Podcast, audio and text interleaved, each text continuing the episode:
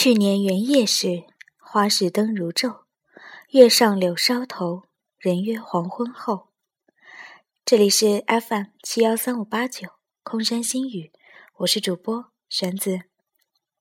今天为大家带来的文章是来自王玉洁的《草虫无声，缕满思念》。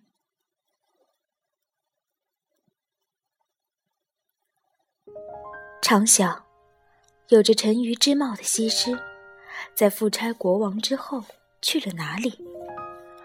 当董卓死于吕布的刀下之后，貂蝉去了哪里？那如花的大乔和小乔，成为英雄寡妇的他们，为什么也消散在历史尘烟里？女子的悲喜，总是不引人注意。在他们豪情地演绎完自己的悲壮角色之后，没有人关心帷幕后面的灯火阑珊后，他们还来不及卸妆，狼藉的容颜。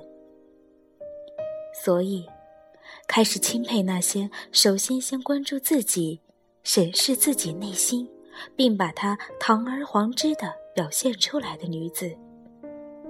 千年的光阴里，蝈蝈的叫声。蚂蚱蹦跳的样子所引发的烦恼，不过是昙花一现，甚至只是不易察觉的偶然。但因为意识里有了对内心的审读和体察，便在电光火石之间骤然发现了叫做思念的东西。思念一旦被明白的唱了出来，便是一根也看不见的引绳。点燃这根引绳。忽然发现，季节的轮回里，时光的流逝中，有许多不经意的时刻，不经意的举动，不经意的片段，竟然都噼噼啪啪的四处轰响，一地的火光，照得人心明澈如镜。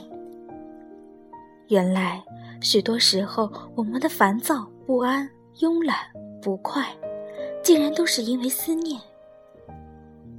草丛里的女子，听着紧促的草虫的鸣叫，看着欢腾蹦跳的蚂蚱，那都是秋天的草虫，无不在提示着秋天的到来。秋，本来就是一种暗示。当草木成实，当寒冬将至，许多动物都在准备着过冬的食物。收获过后，便是无边的零落。那是最容易思家和思归的季节。女子的家在哪里？既是在城市的瓦片下，也是在温暖的怀抱中。片瓦之下可以存放肉躯，而怀抱之中却是可以安心停泊的地方。于是。对能够给予他这样一份依靠的人的怀念和渴望，便如汤汤之水，一发而不可收了。最初的最初，当他在草丛声里认真的聆听自己的心事时，他听出了，那就是思念。他便展开了歌喉，反复的缠绵的唱了出来。他心里一下子明白了。自己在家里烦躁不安，是因被思念所囚禁。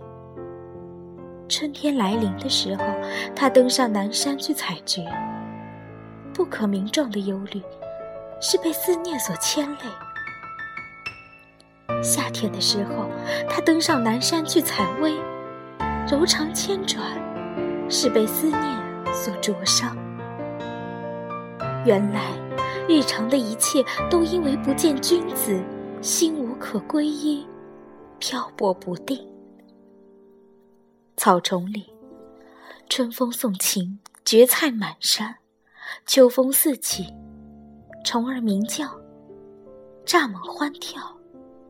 夏日炎炎，微彩银波，只有一个被思念灼伤的女子，在生机勃勃的四季里。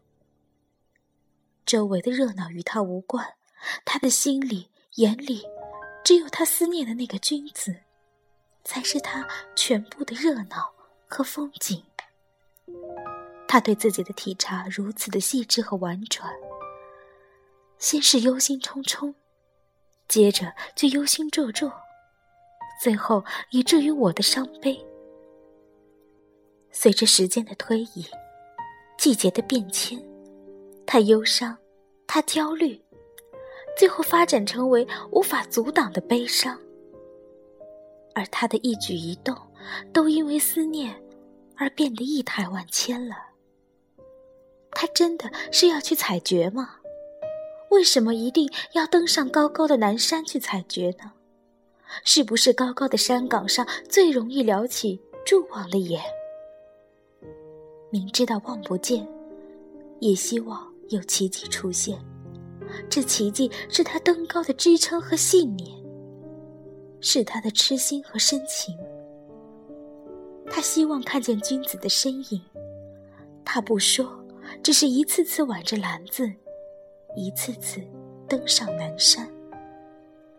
此时的他和不思量、自难忘的深情如出一辙。他的心里也有离恨，恰如春草，更行更远，还生的惆怅。他的忙忙碌碌里，无不是眉间心上无计消回避的思念。他低首蹙眉之间，也是此情无计可消除，才下眉头，又上心头的风情。他的思念，藏在草丛之间。因为含蓄隐忍，而愈发显得炙热浓烈。就如世间情，越低调，越盛大。今天的节目到这里就结束了。如果大家对节目有任何想法，都可以在新浪微博上留言，或者私信给我。感谢大家收听，愿我的声音温暖您的午后。下期节目，我们再见。